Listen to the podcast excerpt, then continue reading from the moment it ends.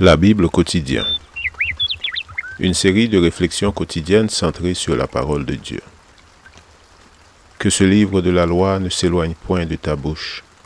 Médite-le jour et nuit pour agir fidèlement selon tout ce qui y est écrit. Car c'est alors que tu auras du succès dans tes entreprises. C'est alors que tu réussiras. Josué chapitre 1, verset 8.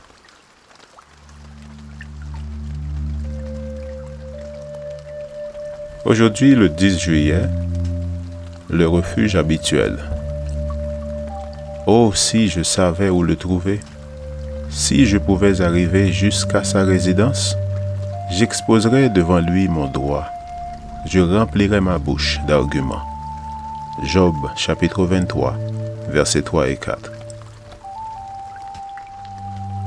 Quand les difficultés surgissent, nous ne faisons pas appel à un étranger, mais nous recherchons l'appui d'un proche, d'un parent, d'une personne de confiance à qui exposer nos soucis et demander conseil.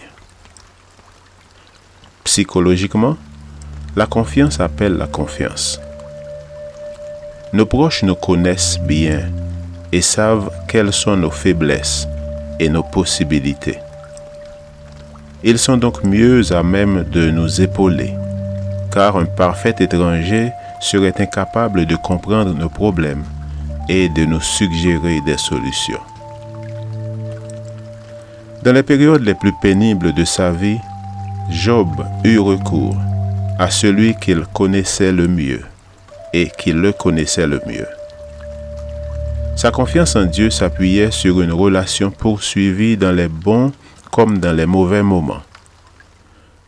Pour être parvenu à être un homme de cette qualité, un commerçant et un père dont la réussite était incontestable, un voisin admiré et même envié de tous, Job devait ressembler au portrait biblique, l'homme de prière qui n'entreprend rien sans son Dieu. C'est pourquoi, lorsqu'il fut abandonné de tous comme il fallait s'y attendre, il trouva refuge et conseil à sa place favorite, sous son abri préféré. Dans le passé, parler avec le Seigneur et écouter sa voix lui avait procuré conseil et encouragement. Ce lieu était donc idéal à ce moment précis.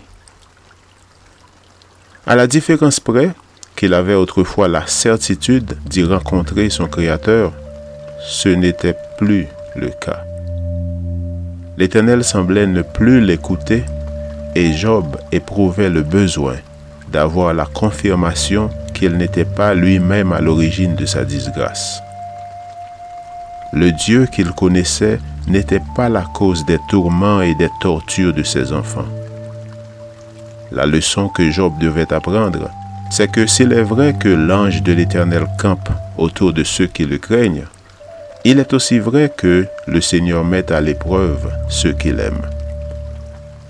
Dans les moments de crise, ne cherchons pas d'autres directives que celles de Dieu, qui nous connaît intimement, car ses conseils sont les meilleurs. Job, certain que l'Éternel répond toujours, continue à lui faire confiance, malgré ces circonstances inhabituelles. En cela, Job nous donne une grande leçon. Au moment où tout semble prouver l'absence de Dieu, confions-nous en lui et comptons sur lui. Même si les circonstances changent, il ne nous abandonne jamais. Il est toujours notre protection et notre force. Amen. Lecture de la Bible pour aujourd'hui dans l'Ancien Testament, Job chapitre 22 à 24 et dans le Nouveau Testament, Marc chapitre 10. Merci d'avoir écouté. Je vous souhaite de passer une excellente journée avec Jésus. À la prochaine